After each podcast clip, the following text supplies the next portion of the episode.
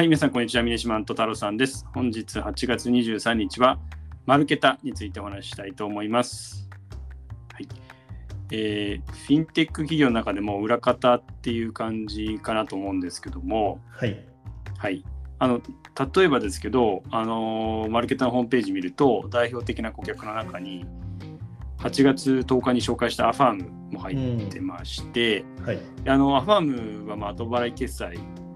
サービスを提供する会社ということで、はい。まあ、消費者が買い物するときに普通に目にするんですけど、まあ、マルケタってのはあんま表に出てこないのかなって思ってるんですけど、まはい。あ、そのあたりも含めてちょっとマルケタのご紹。介をお願いできますでしょうか。えっと、会社自体の設立が2010年で、まあ、うん。あの、カリフォルニアのオークランドに本社がある会社で、はい、えっと、まあ、ミネシマンが話してくれた通り、まあ、裏側のインフラの提供をやってる会社で、うん。えっと、基本的な事業としては、まあ、クレジットカードの発行の、えっとまあ、バックグラウンドのインフラを提供しているような会社で、えっとあんまりまあユーザーから見ると、えっと何をやってる会社かわかんないんですけど、うん。えっと基本的には、まあ、あのアファームとか、まあ、そういった決済手段を、えっと提供している会社であったりとか、うん。あとはまあサービスをやってるような、例えば Uber とかドアダッシュみたいな会社が、えっとまあ、実際に決済の時に自社のクレジットカードを、えっと、使ってもらうような形で、えっと、進めるっていう時に、まあ、クレジットカードを、えっと、発行するのあの機能自体を、えっと、マルケタが提供しているような形ですね。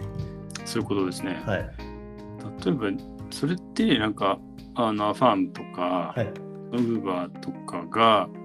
じ自分のはいそのクレジットカードをお客さんに対してはい。発行するっていうのは、例えば、ウーバークレジットカードみたいなやつが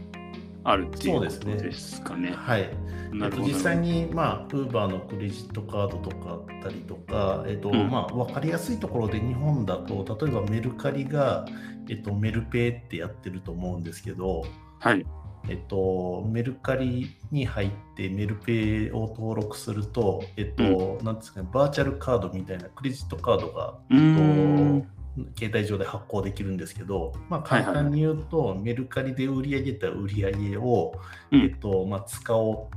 うとするときに、まあ、うん。銀行振込とかで普通に自分の口座に移すこともできるんですけど、その売り上げ自体を普通にクレジットみたいな形で、えっと、ショッピングとかでそのまま使おうと思ったら使えるっていうその仕組みのところが、えっと、うん。後ろっ側が、えっと、このメルペイのところがマルケタがやってるかちょっとわかんないですけど、そのバーチャルカードを発行するっていうところで、マルケタみたいな仕組みを使ってるっていうことですね。ああ、そういうことなんですね。はい。それ、メルカリ側にはどういまず、まず思ってそのメルカリ側からするとバーチャルカードを発行するメリットってどんなメリットがあるんですか？あえっと、メリット自体は、えっとうん。単に、なんていうんですかね、自分たちのその売り上げ、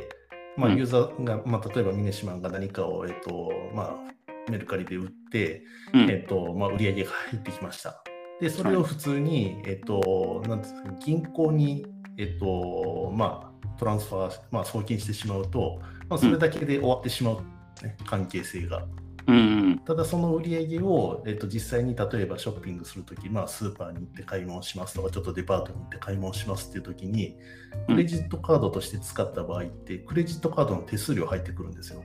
うーん。で、その何パーセントっていうのが、えっと、メルカリの売り上げになってくるんで、うん。そこを、えっと、彼らは狙ってるっていうところですね。あそういうことですね。はいその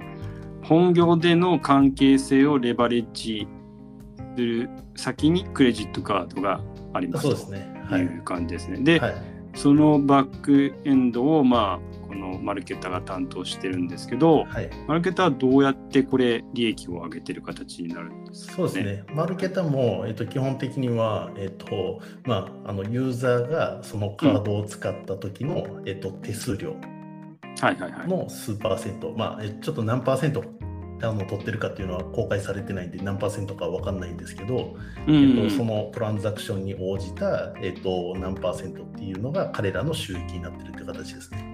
そういうことですね。なんか、はいマルケタのホームページ見てると、なんか 我々はこれぐらい、まあ、全体で 3. 点何パーセントとか取ってて、うち大半がそのビザとかはい。マスターカードみたいなそのインターナショナルブランドの方にとか、まあ、その他、はい。えっと、クレジットカード発行しているうん。企業でさっき挙げたまあメルカリとかだと思うんですけど、とかにこう行ってますみたいな感じで書いてあったっていうところで言うとまあその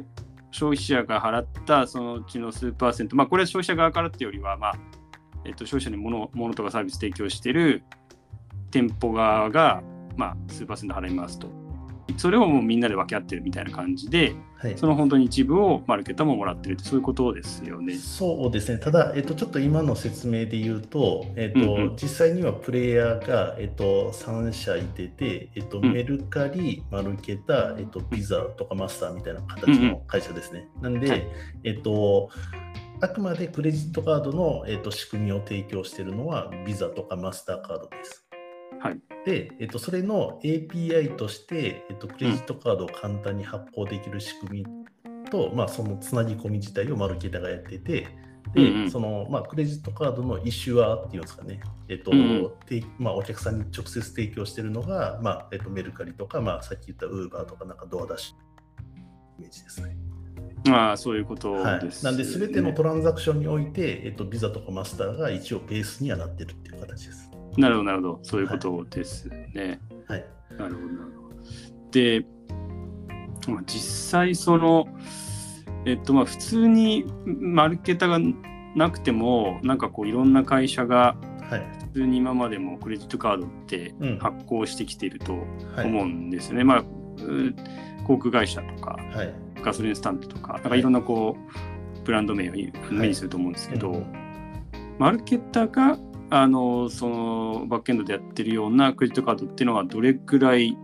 使われてる感じなんですかね。そうですね、えっと一応彼らが公開してるデータでうん。の話なんですけど、えっとうん。一応36カ国ぐらいでサービス自体を展開してて、うん。えっと、この10年ぐらいで、えっと、3.2億枚のクレジットカードとかデビットカードっていうのを、えっと、発行してるみたいです。うん。で大体10年で3.2億枚なんで、まあうん。えっと、年平均で大体8万枚、月平均で大体7000枚。